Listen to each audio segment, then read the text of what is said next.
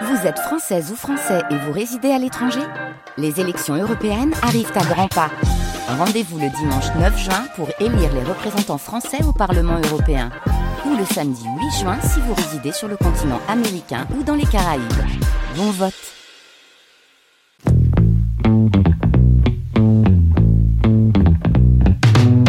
La science CQFD, Natacha Triou. Son portrait faisait la une de la revue Nature en janvier dernier. Gigantopithecus blacki, le plus grand singe que la Terre ait connu. Pourquoi ce gigantesque primate a-t-il disparu de la planète?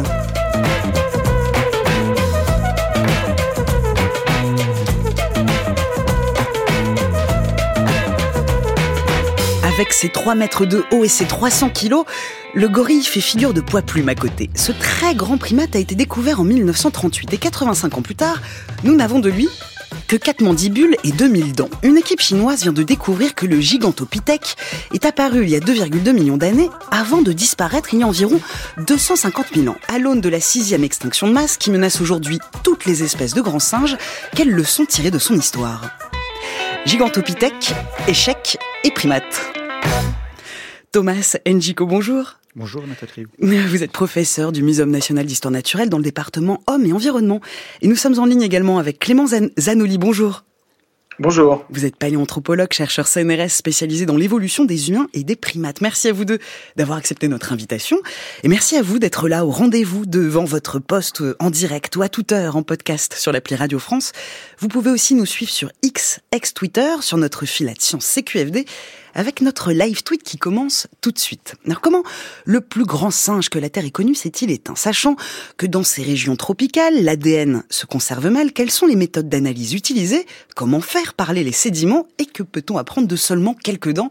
Nous sommes ensemble jusqu'à 17h pour répondre à ces questions. Pour commencer, de King Kong au Yeti en passant par Bigfoot, les singes gigantesques peuplent les mythes et les folklores. C'est notre archive du jour, nous sommes en 1958. Qu'est en définitive l'homme des neiges? Pour ma part, je le rapproche d'un grand singe dont on a découvert il y a quelques années des restes sous forme de dents. C'est le géologue hollandais Ralph von Koningswald qui, en fouillant dans des pots remplis d'ossements et de dents dans une boutique de droguistes indigènes, a trouvé des molaires énormes. si euh, ces molaires appartenaient à un homme, eh bien, il faudrait que cet homme ait 3,50 mètres à 4 mètres de haut. Euh, depuis lors, on a trouvé une mandibule de gigantopithèque. On sait que c'est un grand singe. Singe qui vivait il y a peut-être 100 000 ans à peine dans les plaines de Chine. Euh, j'imagine assez bien que comme le gorille s'est réfugié dans la grande forêt africaine et orang dans les forêts de Bornéo et de Sumatra, le gigantopithèque a pu se réfugier dans le massif de l'Himalaya. D'après euh, la trace de ses pas, euh, d'après la forme de ses mâchoires, d'après son scalp, il doit se présenter sous la forme d'un animal qui ressemble assez fort à un gorille ou un orang-outan. On a beaucoup critiqué ce problème de l'homme des neiges en disant qu'il était mal fondé, surtout à cause du caractère fantastique des légendes qui l'entourent. On dit que le, yéti, comme on l'appelle au Népal, est une brute sanguinaire, une sorte d'ogre qui dévore les yeux et, les doigts de ses victimes humaines, qu'il enlève des enfants que d'ailleurs il soigne très bien, euh, qu'il assomme des yaks à coups de poing. Eh bien, le caractère fantastique de ces légendes ne doit pas nous arrêter.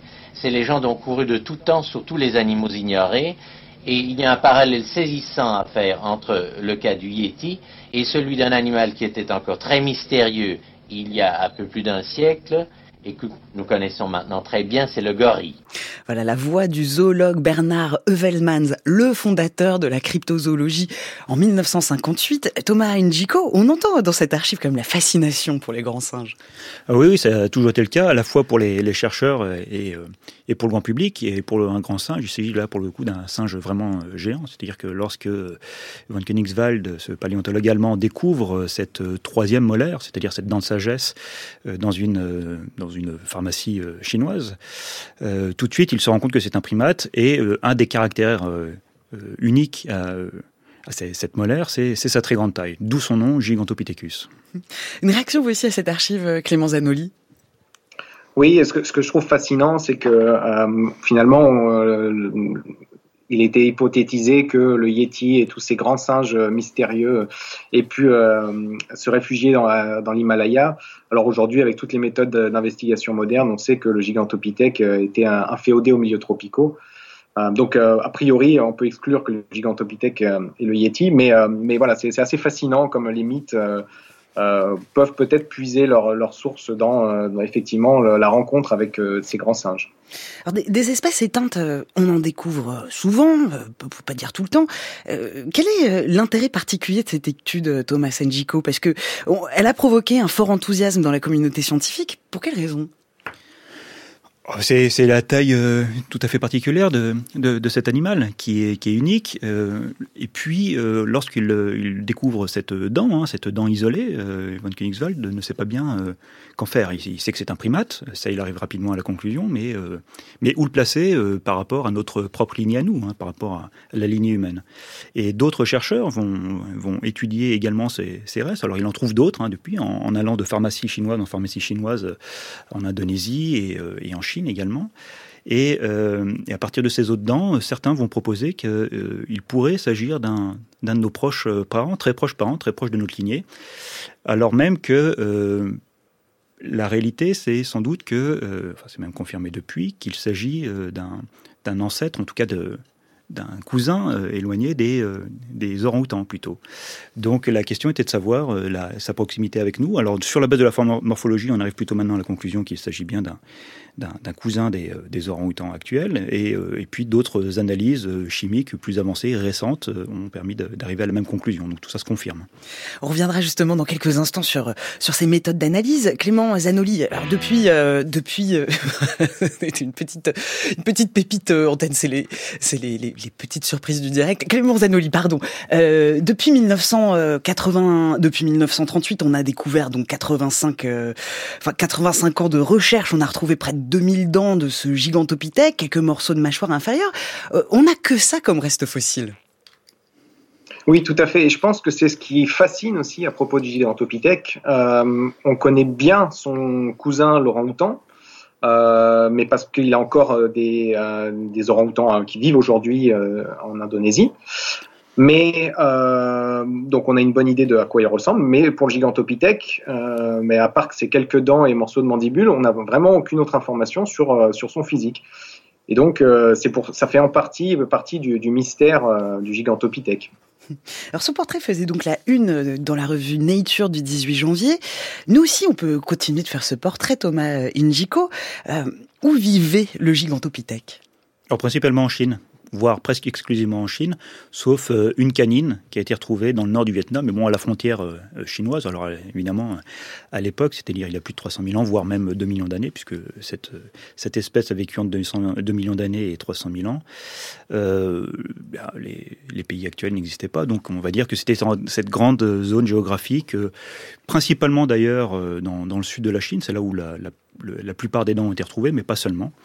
Et, euh, sans doute, comme Clément l'a précisé, sans doute dans un environnement euh, euh, forestier, en tout cas, c'est ce que les, les, études de son environnement, mais également de son alimentation, qui laissent suggérer qu'il mangeait plutôt du, du bambou dans, dans, cette forêt tropicale humide. Euh, on a retrouvé euh, sa trace dans, dans, le sud de la Chine. Pourtant, Clément Zanoli, ces régions chaudes ne sont généralement pas favorables à la, à la conservation des fossiles. Quelles conditions ont permis la conservation justement de, de, de ces restes de gigantopithèques? Oui, en effet, disons que la, chaleur intense et l'humidité ne sont pas extrêmement favorables en général à, la préservation, hein, que ce soit des ossements ou même des dents. Mais l'avantage, c'est que c'est toute l'Asie du Sud-Est est parsemée de, grottes en fait, et euh, en milieu euh, fermé, dans, dans les grottes, il y a une température qui est plus stable, un taux d'humidité qui est plus constant, et donc la préservation est plus favorisée dans ces endroits-là. Et euh, donc, on a, on a tendance à retrouver euh, énormément de, fossiles dans les grottes et qui vont, comme Thomas l'a dit, jusqu'à euh, de près de 2 millions d'années. Donc, on a une bonne connaissance en fait de, toute la faune et de tous les animaux qui ont vécu durant, durant cette période. Thomas Njiko Précisons qu'on les retrouve principalement dans les, dans les grottes, mais ils ne vivaient pas dans les grottes. ils ont apporté, été apportés là par, sans doute, alors en partie par, par l'environnement, ça peut être des, des, cours d'eau qui amènent dans, jusque dans les grottes, des, rivières souterraines qui amènent jusque dans les grottes ces fossiles. Mais aussi, on sait que le porc-épic, en tout cas pour les périodes récentes, vers 300 000 ans, a sans doute été un accumulateur de, non, non, seulement des, des gigantopithèques, mais, mais d'autres animaux qui vivaient là. Euh, tout simplement parce que euh, les, les porcs épiques, pour, euh, pour la croissance et pour le, la bonne vie de leur, leurs épines sur le dos, ont besoin de se nourrir de calcium et donc vont grignoter tous les ossements. Alors ça, on le sait parce qu'on retrouve quelques ossements, pas de gigantopithèques, mais d'autres animaux, avec des, traces de ces, de incisives, hein, les dents de devant des, de ces, euh, de ces porcs-épics sur quelques ossements. Et, donc, on, sait que le porc-épic a été un agent accumulateur. Et c'est d'ailleurs euh, un problème, d'ailleurs, euh, pour la conservation de, de ce gigantopithèque. C'est la raison, sans doute, principale, pas uniquement. il y a, l'environnement, l'acidité de l'environnement dans ces régions tropicales humides, mais également le fait que les porcs-épics ont grignoté une bonne partie du squelette de ces gigantopithèques. Donc c'est à cause des porcs-épics qu'on n'a pas de squelette complet. Exactement. Est-ce qu'on peut espérer quand même en découvrir un jour? Il faudrait retrouver un, contexte euh, qui euh, est permis de euh, préserver ces, restes-là. Alors il y a aussi l'acidité des, sédiments, mais rien n'est exclu. Hein. On connaît principalement des dents, mais on connaît également quatre mâchoires inférieures, donc on a un peu d'os. par ailleurs, on retrouve dans ces assemblages d'accumulation principalement par les porcs épiques, des ossements par-ci par-là. Hein, c'est très rare, mais ça arrive. Donc on peut espérer en trouver un squelette complet. Euh, c'est il va falloir chercher beaucoup. quelques dents, quelques mandibules. Clément Zanoli, comment à partir de, ce, de ce peu de choses, on peut réussir à, extrapoler un, physique global de, l'animal, sa taille, son poids? Parce qu'il y a des estimations, en effet, qui vont de, de 2 mètres, donc un très très gros euh, gorille, à plus de 3 mètres. 300 kilos, je disais aussi dans l'introduction. Oui, c'est très compliqué, notamment parce que les dents ne sont pas forcément très bien corrélées à la taille corporelle. Donc, euh, pour faire simple, euh, nous, les humains, nous avons des petites dents par rapport à, notre corps, euh, alors que les gorilles ont proportionnellement des dents plus grandes. Donc, voilà, si on essaye de faire des estimations de la taille du gigantopithèque, on peut avoir euh, aller du simple au double, euh, de la taille d'un gorille à, plus du double, et aussi bien en, taille qu'en poids. Donc euh, aujourd'hui, on a beaucoup de mal à estimer la, taille réelle du gigantopithèque. Thomas Njiko? C'est surtout une, effectivement une, approximation. On a, on, a, également quatre, quatre mâchoires inférieures hein, qui, sont préservées, donc qui montrent aussi ce, gigantisme. Hein, si on compare à, euh, vous l'avez mentionné dans, votre introduction, à, un gorille, euh, on est sur quelque chose, un animal qui fait à peu près trois fois la taille du gorille, en tout cas pour, pour sa mâchoire. Euh, est-ce que le, corps suivait bah, suppose, mais ce ne sont que des estimations. il est vrai que chez les primates, on peut s'attendre à ce que le corps soit euh, suivent cette, grande taille de, la mâchoire. Je, précise ça parce qu'on on a par ailleurs dans le registre fossile, notamment en Afrique, des carnivores avec des très grosses mâchoires, mais un corps plus petit. Mais on peut s'attendre à ça chez un carnivore qui est totalement spécialisé euh, au niveau de sa mâchoire. Pour les primates, on pourrait s'attendre à ce que le squelette soit, soit comparable à la taille de la mâchoire. Mais pour l'instant, on n'en a aucune preuve, donc ce ne sont que des euh, Alors, selon l'étude parue dans Nature, donc les, les, les, chercheurs ont fouillé 22 grottes, et, et selon, selon ce papier, les, les dents du, du, gigantopithèque sont de plus en plus grandes au fil du temps, mais ça, ça ne veut pas nécessairement dire qu'il a beaucoup changé au cours des siècles. Non, pas forcément. Euh, l'augmentation en taille est euh, un phénomène assez connu dans tout le registre animal, quelles que soient les, lignées. Donc on l'observe c'est euh, chez ce, primate particulier, mais, mais ce n'est pas propre à lui. Ça peut être corrélé à, l'environnement, mais, mais pas forcément. Voilà pour le portrait et, les caractéristiques morpho-anatomiques. Clément Zanoli, euh, sur son mode de vie, comment les, auteurs ont-ils euh, justement étudié le, comportement alimentaire de cet animal?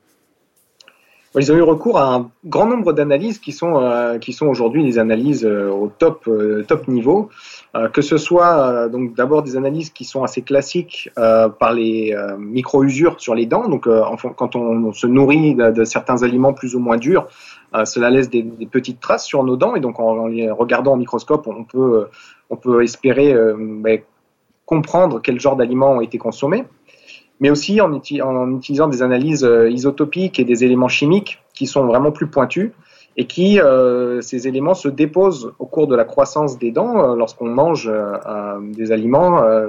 une partie de, des composants de ces, dents, de ces aliments se dépose dans les, dans les tissus dentaires en formation. Et à ce moment-là, euh, on peut les retrouver enregistrés Et ce qui est intéressant, c'est que ça nous donne une, image au cours de la croissance.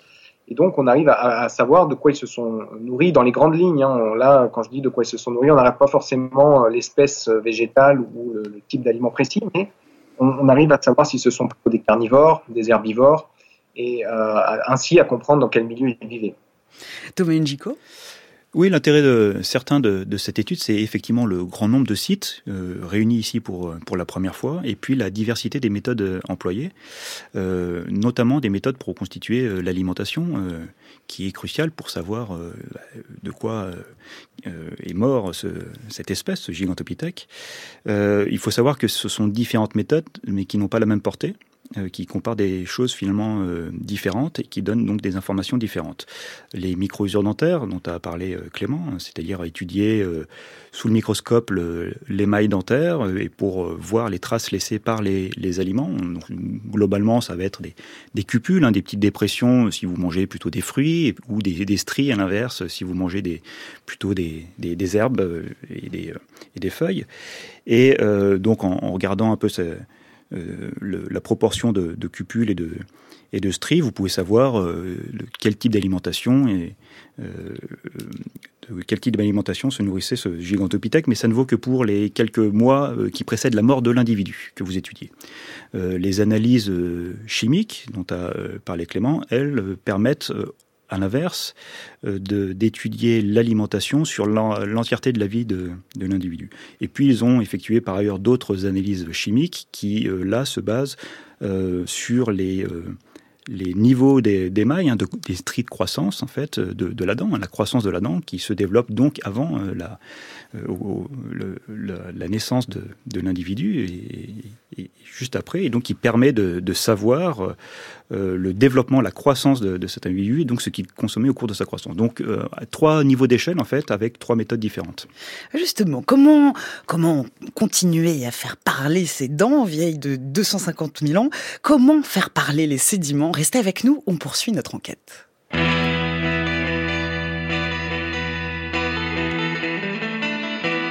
France Culture, la science CQFD, Natacha Trio.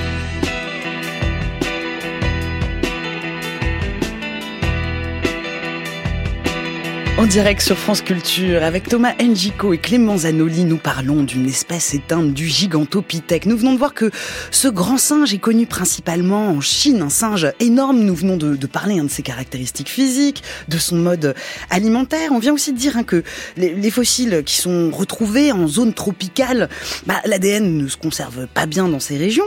On a donc analysé les protéines prélevées dans l'émail des dents. Cette technique, c'est la paléoprotéomique.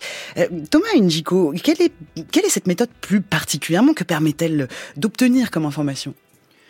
Oh, C'est à peu près la, le, même, principe que, la paléogénétique, hein, ou la paléogénomique plutôt, comme on l'appelle euh, maintenant, euh, si ce n'est que le génome est, euh, euh, moins euh, se préserve difficilement et euh, par ailleurs euh, les cellules produisent des, protéines qui elles sont beaucoup plus nombreuses que les, brins d'ADN et donc euh, plutôt que chercher à étudier euh, le, génome qui n'est pas toujours préservé ou extrêmement dégradé on va euh, privilégier l'étude de, de ces protéines donc par cette méthode que l'on appelle la paléoprotéomique, puisque ces protéines sont plus nombreuses et donc nous permettent finalement d'arriver à peu près à la euh, même conclusion, c'est-à-dire l'identité par rapport à, euh, l'arbre du vivant de, euh, de, de, ces espèces éteintes. Et c'est ce qui a permis de confirmer donc que ce gigantopithèque était de la famille des, des orang-outans. Alors justement, comme vous parlez de d'arbres phylogénétiques, peut-être qu'on peut aussi voir ensemble Clément Zanoli euh, revenir sur quelques petites précisions avant de parler justement de, sa place sur l'arbre phylogénétique. Peut-être un peu revenir sur ce que ça signifie hominoïde, hominidé et homininé, parce que parfois on n'y voit pas très clair avec ces termes qui sont euh, relativement proches. Bien sûr. Alors les relations phylogénétiques, en fait, ce sont les relations de parenté. Euh, et donc, pour faire simple, euh, aujourd'hui, on a euh, des singes, des grands singes, ce qu'on appelle les grands singes, qui sont alors les orang-outans en Asie, et puis les, grands singes africains, le, chimpanzé et le gorille. Et puis, on a aussi les humains, nous-mêmes, hein, qui sommes de la même famille que les grands singes. Et donc, c'est le principe de la taxinomie et de la phylogénie. Donc, ce sont des, termes qui signifient qu'on a une sorte d'arborescence qui nous permet de classer et de, et, de, faire des liens entre les différentes espèces. Voilà. Thomas Engico Oui, on part de, on part de l'espèce qui est la, l'élément de base hein, qui, euh, euh, qui permet de séparer les populations en, différents groupes. Et puis à partir de là, on essaie de regrouper, c'est le principe de l'emboîtement, euh, les espèces par lien de proximité, par affinité, en partant du principe que plus deux espèces se ressemblent, plus elles se sont séparées au cours de l'évolution il, il y a peu de temps. Et donc, en remontant petit à petit, on va euh, pouvoir euh, définir euh, au-dessus de l'espèce une boîte que l'on va appeler le genre, hein, comme le genre Homo ou le genre Gigantopithecus. Hein, vous voyez, deux genres différents, donc a priori, on n'est pas lié, mais Gigantopithecus n'a pas le même genre d'ailleurs que l'orang-outan actuel, hein, qui s'appelle Pongo, lui. Mais par contre, Gigantopithecus et Pongo appartiennent à une un même groupe que l'on appelle les ponginés, hein, du même nom que, Pongo, que, que Laurent-Outan donc.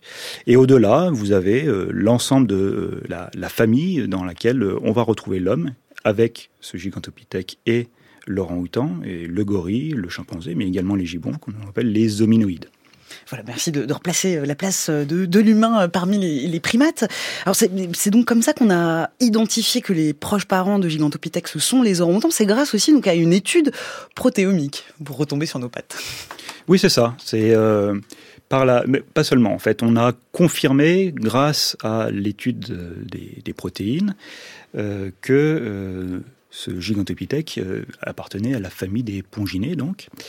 Euh, en tout cas au groupe des ponginés, euh, et donc qui regroupe également l'orang-outan. Il faut savoir qu'il existe également des orang-outans fossiles, et d'ailleurs dans les mêmes sites où on a des gigantopithèques, on a également des orang-outans fossiles. Donc euh, il s'agit d'un même groupe, hein, on, les réunit sous un même nom, et cette méthode nous permet donc de les regrouper par les, les, protéines, en plus des analyses de morphologie, hein, donc principalement à partir des dents, puisque c'est euh, ce qui est préservé, et permet également d'estimer euh, quand les différents groupes se sont euh, séparés les, uns des autres.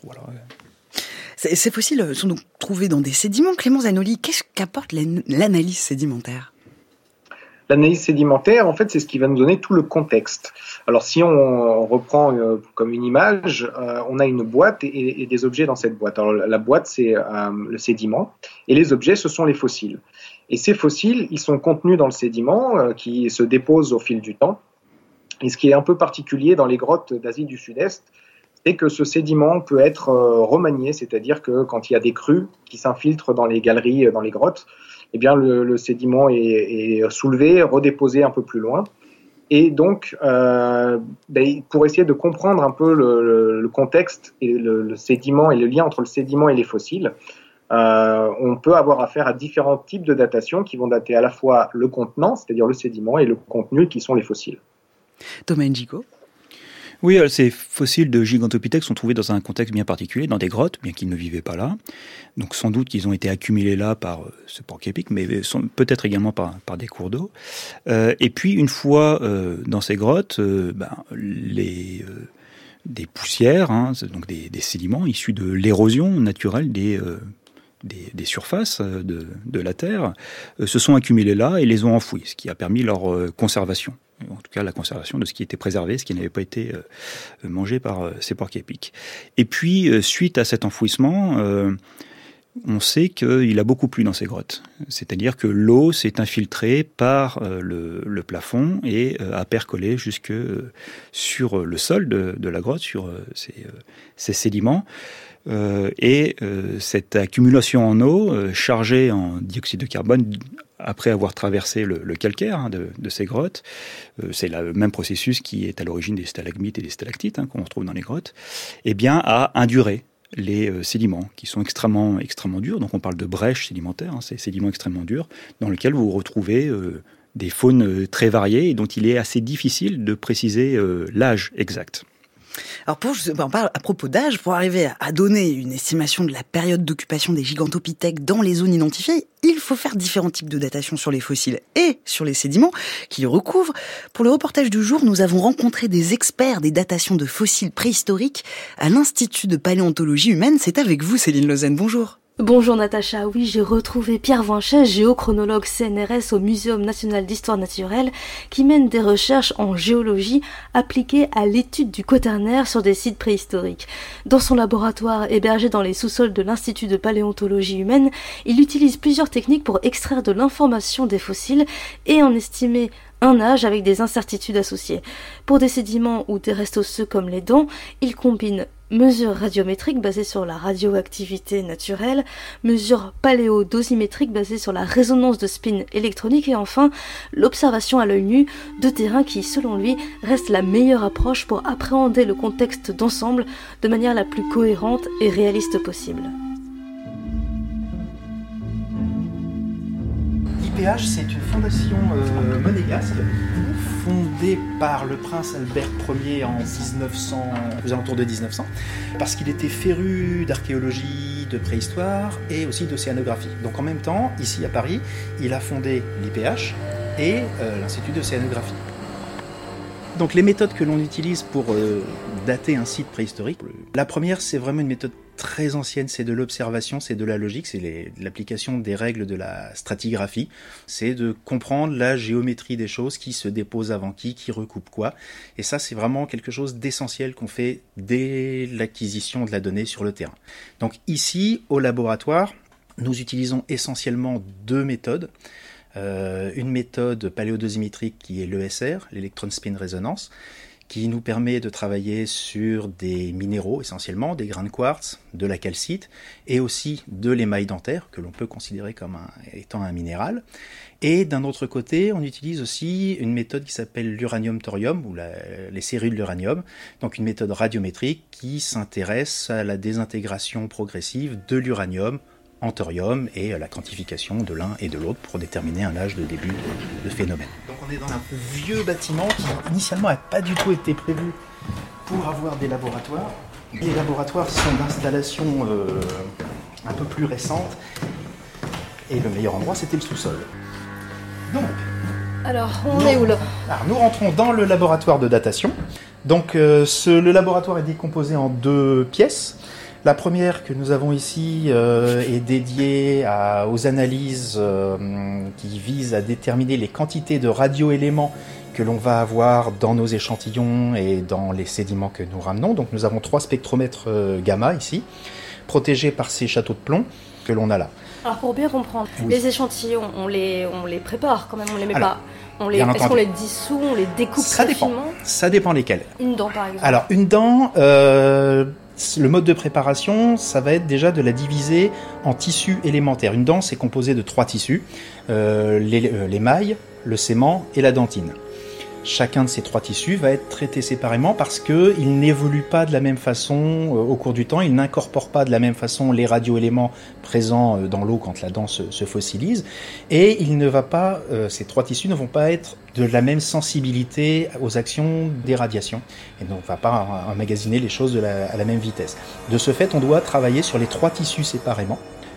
Après, ces différents tissus vont être analysés en spectrométrie gamma dans un premier temps. Une partie, on va la broyer pour pouvoir l'analyser dans la pièce d'à côté en spectrométrie ESR.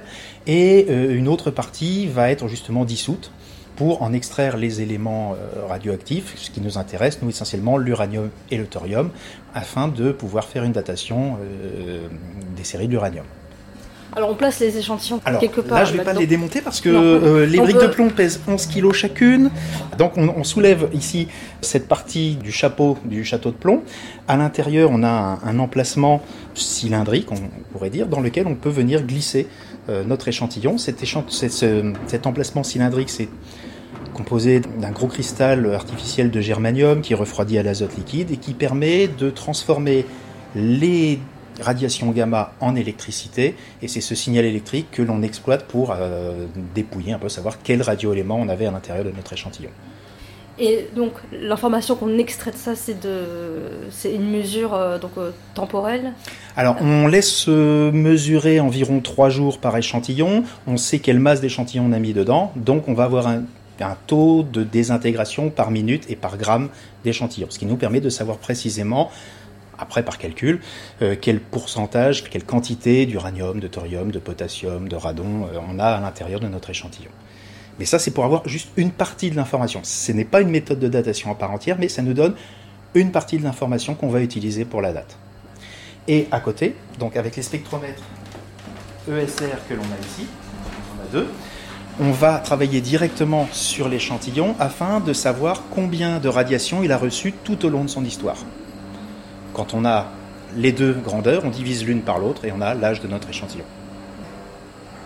La chose qu'il faut savoir, c'est quand on fait ce type de datation, déjà, il faut jamais prendre un âge s'il n'a pas de marge d'erreur derrière. Un âge, si on vous dit que tel événement a 255 000 ans, point, c'est faux.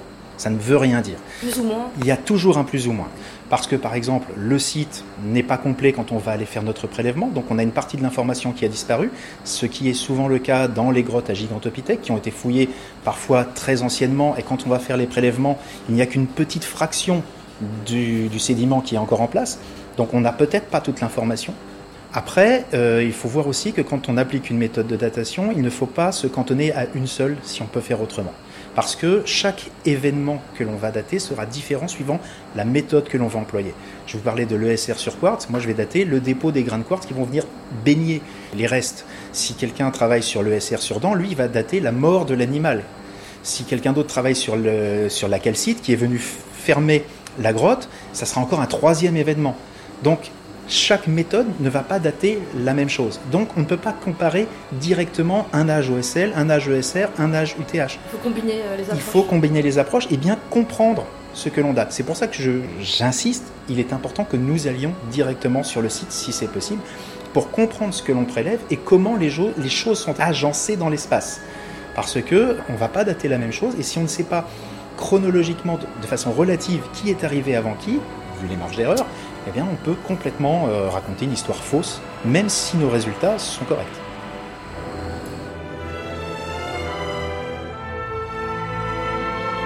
Merci Céline Lausanne pour ce reportage. Clément Zanoli, une réaction à, cette visite de laboratoire de datation Oui, oui, eh Pierre a très bien expliqué ces, ces différentes méthodes. Alors ce qu'il faut savoir, c'est que euh, aujourd'hui, pour dater euh, des événements passés, on a énormément de méthodes qui sont applicables. La plus connue étant le carbone 14, mais le carbone 14 ne nous permet de remonter que jusqu'à 50-55 000 ans. Or là, comme on l'a dit, le gigantopithèque a disparu il y a, plus de 200-250 000 ans. Donc, il faut utiliser des méthodes qui soient adaptées. Et euh, donc, les méthodes basées sur le SR ou sur les séries d'uranium sont appropriées. Et comme euh, l'a indiqué aussi Pierre, on peut dater plusieurs éléments, que ce soit les fossiles eux-mêmes, le sédiment ou même la calcite qui va se redéposer euh, et qui va s'infiltrer dans les sédiments. Et euh, on obtient souvent des âges qui sont relativement cohérents, parfois avec des différences. Et ces différences, il faut les interpréter de manière, je dirais, avec, avec précaution parce que euh, la marge d'erreur dont Pierre a parlé, et euh, quand on est sur des datations de plusieurs centaines de milliers d'années, cette marge d'erreur va être de plusieurs milliers, voire dizaines de milliers d'années. Donc tout va se recouper. Euh, la dent peut très bien avoir été datée à 250 000 ans, le sédiment peut être lui-même aux alentours de 200 ou 220 000 ans, mais avec les marges d'erreur, en fait, on, retrouve des âges qui sont plus ou moins similaires. Donc voilà, donc le, métier de, de dateur va devoir prendre en compte tout ça et combiné à d'autres métiers, les paléontologues et, euh, et, tous les paléanthropologues qui, qui accompagnent, euh, l'interprétation va se faire de manière globale pour essayer de comprendre à la fois l'évolution des animaux et euh, la, construction et le contexte du site. Thomas Njiko, je reviens sur, sur cette analyse par ECR. Vous l'avez dit, ça nous permet d'aller plus loin que le, carbone 14. C'est une méthode qui date des années 80 et, et là, on n'arrête pas de repousser les limites. On peut remonter jusqu'à 2 millions d'années, c'est ça? Oui, c'est ça. Alors, ils ont en fait utilisé euh, trois méthodes différentes, euh, trois méthodes différentes euh, sur du matériel différent, sachant qu'une seule méthode peut même être appliquée sur différents matériaux, comme l'a dit Pierre Voinchet, à la fois sur sur des dents, voire même de l'os, c'est plus rare, et des, des sédiments.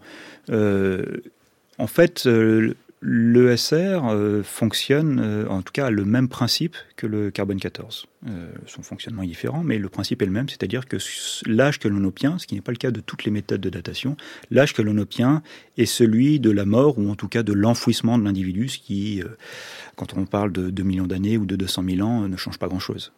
On entendait justement dans, notre reportage l'importance de, combiner les approches et de bien comprendre ce que l'on date.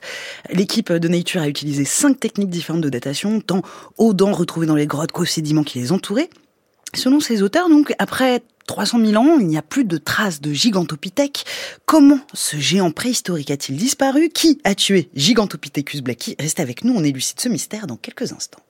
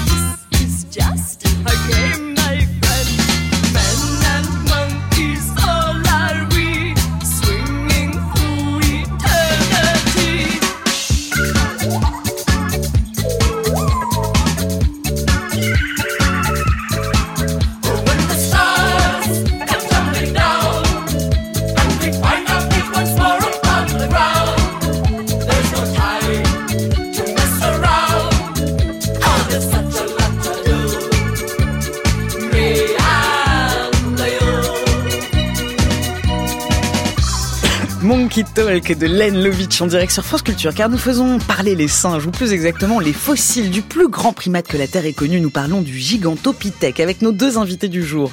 Thomas Njiko, professeur du MNHN dans le département Hommes et Environnement, et Clément Zanoli, paléanthropologue, chercheur CNRS, spécialisé dans l'évolution des humains et des primates. Nous venons de parler de la protéine protéomique, pardon, protéomique, hein, la science qui étudie les protéomes, l'ensemble des protéines qui ont une durée de vie beaucoup plus longue que l'ADN.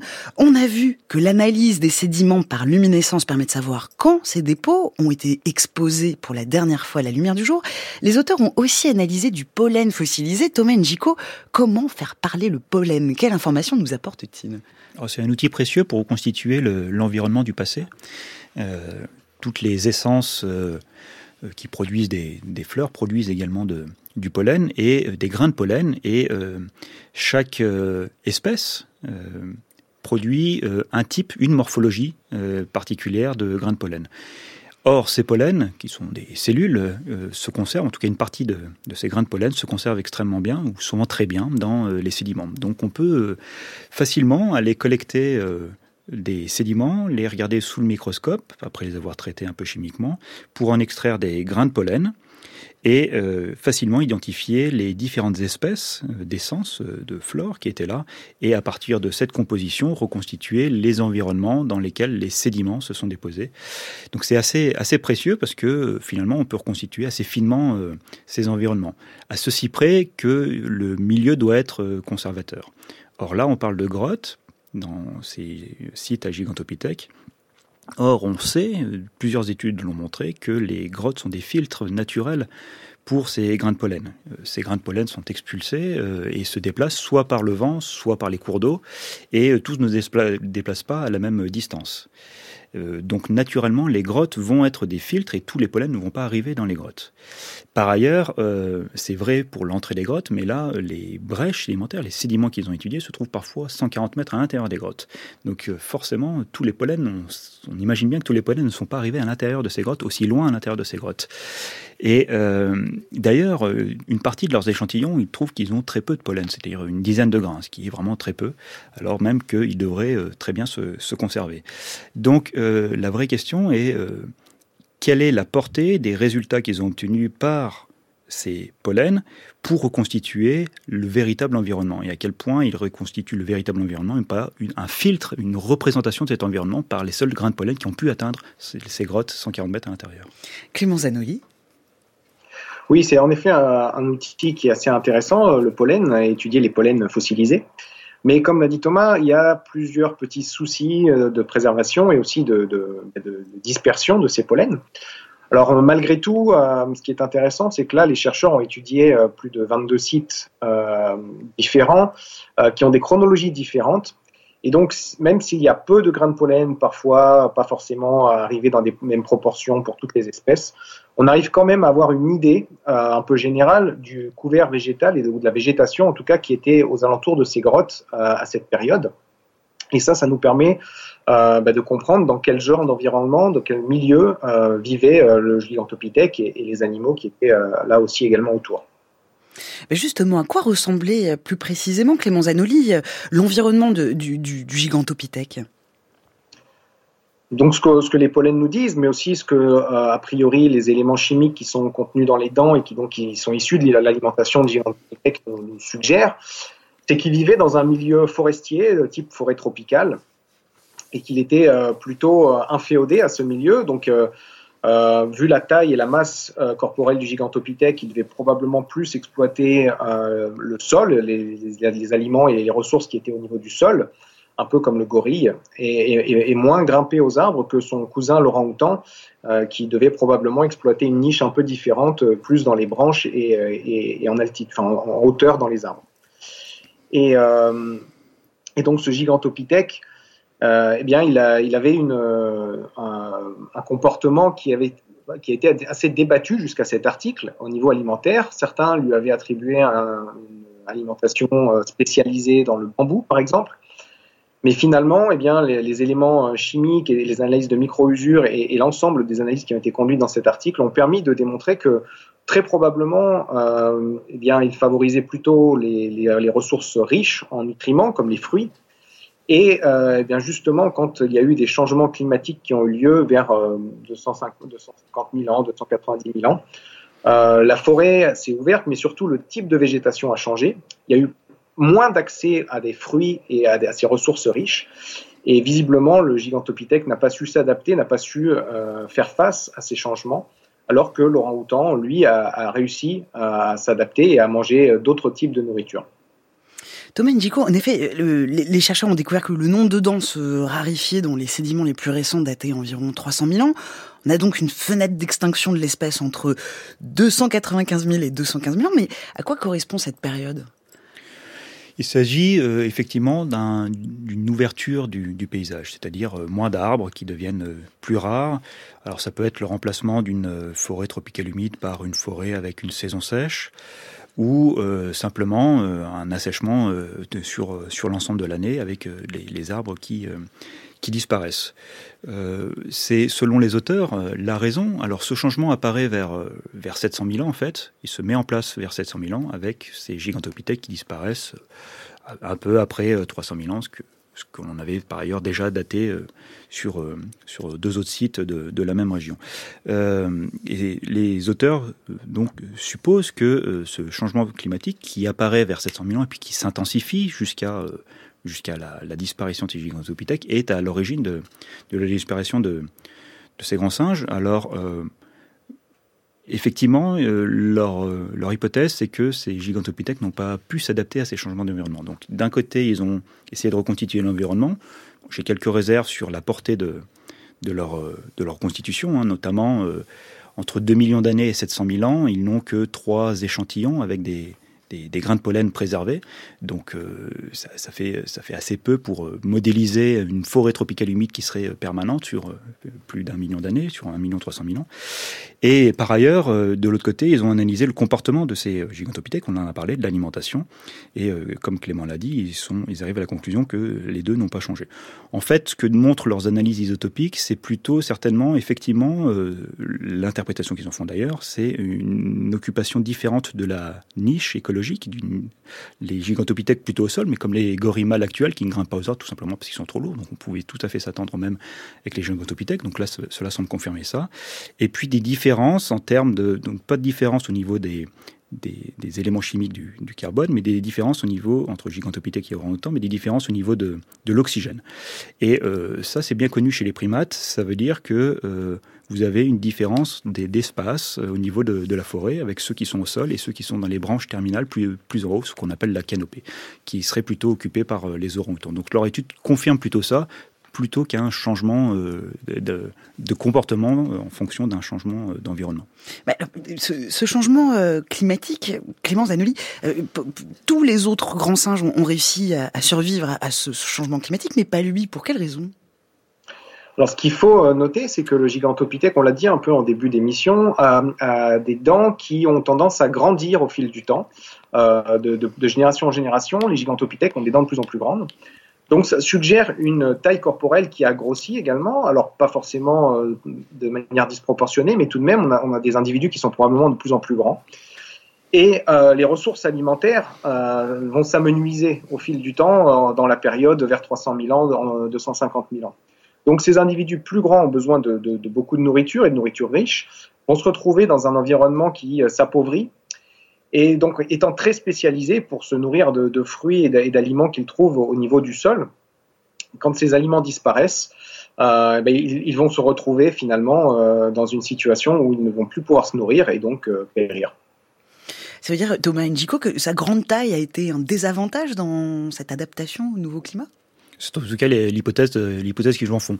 Après, on connaît pour des périodes euh, récentes, alors euh, un peu plus récentes que la, date de disparition du gigantopithèque, l'extinction de nombreux euh, géants hein, sur Terre, sur tous les continents. Et longtemps, on, on s'est posé la question de, la raison de la disparition de, ces géants. Est-ce que le gigantopithèque est un, un des premiers à disparaître? Je ne sais pas.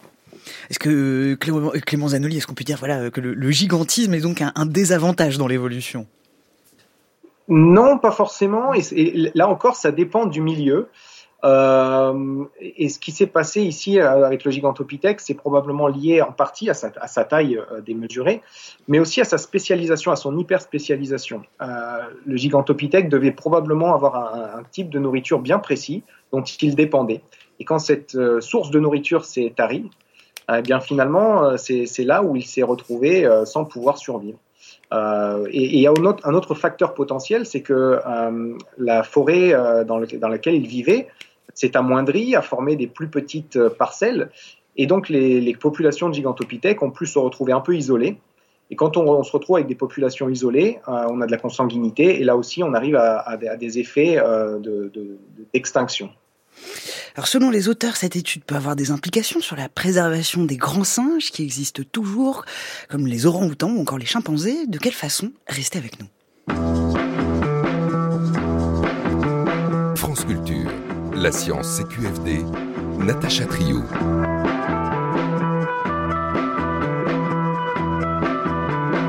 Comment le gigantopithèque, le plus grand singe que la Terre ait connu, s'est-il éteint C'est la question que nous posons à nos deux invités du jour, Thomas Njiko et Clément Zanolink, en direct sur France Culture. On vient de voir que le gigantopithèque évoluait il y a 2 millions d'années. Il évoluait à ce moment-là dans une forêt très dense, puis avec un changement climatique il environ 700 000 ans, les écosystèmes forestiers ont peu à peu laissé la place à des plaines et les ressources alimentaires se sont raréfiées. Selon les auteurs de cette étude, parue dans Nature, Thomas Njiko, euh, ces résultats peuvent avoir des implications sur la préservation actuelle des grands singes. De, quelle façon? On sait effectivement que les grands singes sur toute la planète, euh, en tout cas les, plus grands d'entre eux, c'est-à-dire euh, chimpanzés gorilles en Afrique et puis l'orang-outan en, Indonésie, dans l'île de Sumatra et dans l'île de Bornéo, euh, sont en état euh, critique, hein, en, danger euh, d'extinction. pour une raison très simple, c'est bon, en Afrique ils sont, ils peuvent être chassés, ça peut être de la viande de brousse, et puis en en Asie, mais également en Afrique, on a un environnement qui change extrêmement rapidement. Là, on a l'exemple du gigantopithèque euh, qui euh, aurait disparu euh, du fait d'un changement climatique qui, je le rappelle, se met en place il y a 700 000 ans, qui s'accroît en termes de, d'assèchement de, l'environnement sur 400 000 ans pour arriver à l'extinction de, ce gigantopithèque vers, vers 300, 250 000 ans. Donc ça a pris beaucoup de temps, mais tout de même, ce, grand singe a disparu. Or là, on observe aujourd'hui, avec les grands singes actuels, un changement de l'environnement extrêmement plus euh, rapide, puisqu'on l'observe nous-mêmes euh, à, notre échelle, que ce qui s'est passé pour le gigantopithèque, donc on peut s'alarmer pour les grands singes. les trois espèces d'orang-outans sont classées en danger critique d'extinction par l'UICN. On estime que la population d'orang-outans de Bornéo a baissé de 60% en 60 ans, que le nombre d'orang-outans de Sumatra a diminué de 80% en 75 ans, Clément Zanoli. Oui, ben si on fait le parallèle avec le gigantopithèque, euh, le gigantopithèque a mis près de 400 000 ans finalement euh, pour que sa population soit réduite au point de l'extinction. Euh, nous, ce qu'on observe chez, pour les orang-outans, malheureusement, c'est qu'en l'espace de, moins d'un siècle, eh bien, euh, on arrive à une population euh, critique qui est proche de l'extinction pour l'orang-outan. Donc là, on a des, des, phénomènes qui sont à une échelle de temps extrêmement accélérée et qui peuvent aussi euh, s'enchaîner et, conduire à l'extinction de nombreuses espèces à est-ce que, une question qu'on n'a pas abordée ensemble euh, par rapport à l'extinction de, de, cet ancien euh, primate, Thomas Njiko, est-ce que Gigantopithecus qui s'est éteint à l'époque ou Homo erectus qui commence à migrer vers cette région, est-ce que c'était une coïncidence? Non, sans doute pas. En tout cas, cette étude ne, le montre pas ce serait le seul cas où euh, Homo erectus serait lié à l'extinction, euh, en tout cas euh, directe, d'une espèce fossile, sachant que Homo erectus est présent depuis aussi longtemps dans la région que le Gigantopithèque.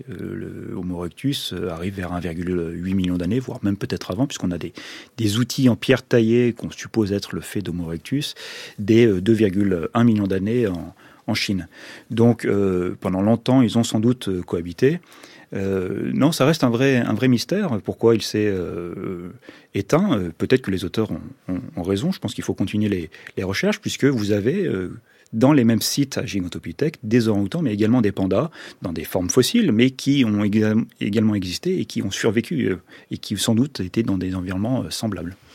Et pour, euh, pour conclure, euh, Thomas Njiko, concrètement, euh, comment, comment la connaissance fine des mécanismes d'extinction des espèces anciennes peut-elle nous permettre d'affronter cette sixième extinction de masse aujourd'hui? Essayer de voir le rôle entre effectivement ces changements climatiques, ces changements environnementaux. Alors là, on parle de changements environnementaux naturels, mais quand on parle de l'orang-outan tout à l'heure, on parle de changements environnementaux induits par l'homme. Hein. L'ouverture de la forêt pour euh, planter euh, des, l'huile de, pour euh, collecter l'huile de palme à Bornéo, c'est la raison de, l'état critique de, l'espèce des populations d'orang-outans. Donc essayer de, voir la part du naturel pour mieux calculer la part de l'anthropique sur l'extinction des espèces.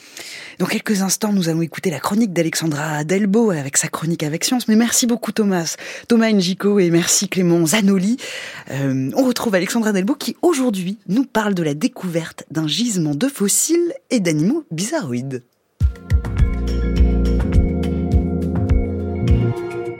Un gisement de fossiles exceptionnel a été découvert dans le sud de la France. Et des gisements fossilifères, en fait, il y en a partout, en France et ailleurs. Et où qu'ils soient, ils ne capturent qu'une infime partie de la biodiversité de départ. Parce que pour qu'un fossile se crée, il faut des conditions particulières. L'animal qui vient de mourir doit être recouvert très rapidement par des sédiments pour empêcher l'oxygène de tout dévorer. Et ensuite, progressivement, les tissus durs, comme les os, les carapaces, les coquilles, se minéralisent. En clair, le squelette se transforme en roche. C'est ce à quoi on fait référence habituellement quand on parle de fossiles. À peu près 99% des gisements fossilifères contiennent des tissus durs devenus des roches. Mais dans de très très rares cas, les tissus mous peuvent aussi se fossiliser avec des pattes, des appendices ou des tubes digestifs par exemple. C'est ce qui est appelé un gisement à préservation exceptionnelle. Ce site de Cabrières dans l'Hérault en fait partie. Et la seconde particularité de cette découverte, c'est qu'elle implique des amateurs. Bertrand Lefebvre est chercheur CNRS au laboratoire de géologie de Lyon, Terre, Planète, Environnement et co-auteur de l'étude parue dans Nature, Ecology and Evolution. C'est un, couple, Sylvie et Eric Monseret, Elle, elle est enseignante en, histoire-géographie en, collège, et lui, donc, il est ingénieur chez Enedis, donc c'est pas du tout universitaire ni, chercheur, mais tous les deux font partie d'une société savante, une hein, société d'études scientifiques de, de l'Aude à Carcassonne, deux vrais passionnés. Mais au-delà de la passion, il y a toute une tradition, je dirais depuis quasiment 100, 120, 150 ans, en montagne noire, de gens qui se forment les uns par les autres grâce à ces sociétés savantes, qui ont une connaissance du terrain extraordinaire. Et c'est pas du tout en promenant leurs chiens dans les vignes sans tomber sur le gisement.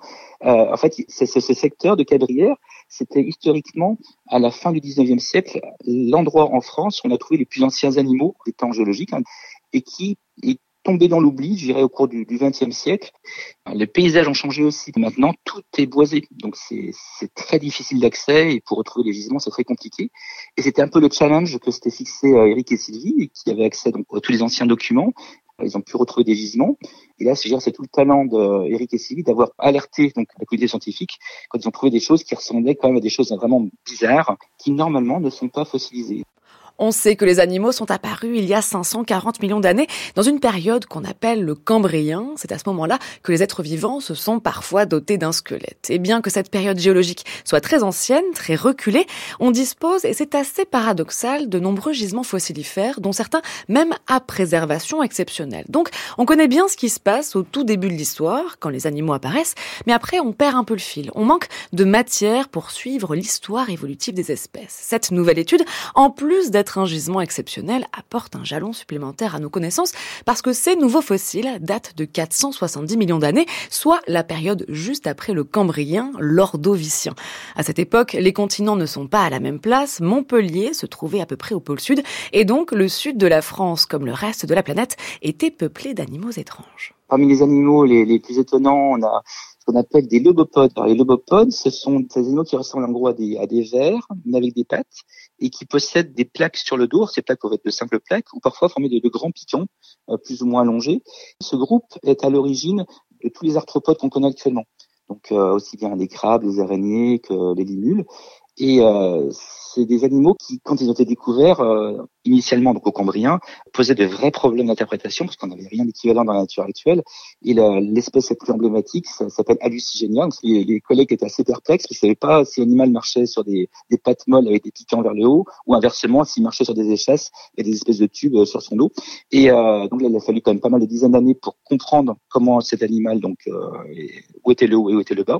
Donc ça, c'est des animaux complètement étonnants euh, qu'on ne connaissait qu'au Cambrien et dont on a pas mal de représentants maintenant sur le, le site de Cabrières. Il y a plein d'autres animaux comme ça très étonnants. Il y a des groupes d'éponges très primitives, il y a des vers et tous ces animaux, euh, on, les retrouve euh, à, la fois dans le Cambrien et au début de l'Ordovicien maintenant.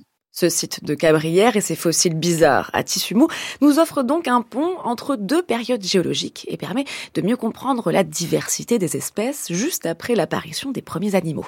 Et c'est aussi un merveilleux exemple de collaboration entre amateurs et académiques.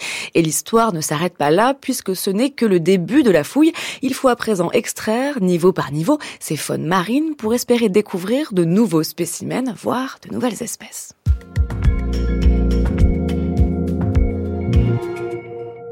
Merci Alexandra pour votre chronique et merci à vous pour votre écoute.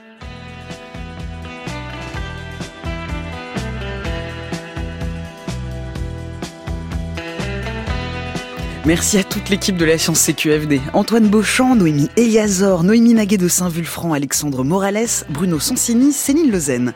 À la réalisation, Hélène Trigueros, à la technique aujourd'hui, Anthony Thomasson. Vous pouvez nous écouter partout à toute heure en podcast sur le site franceculture.fr ou sur l'appli Radio France. C'était ce qu'il fallait démontrer à ce jour.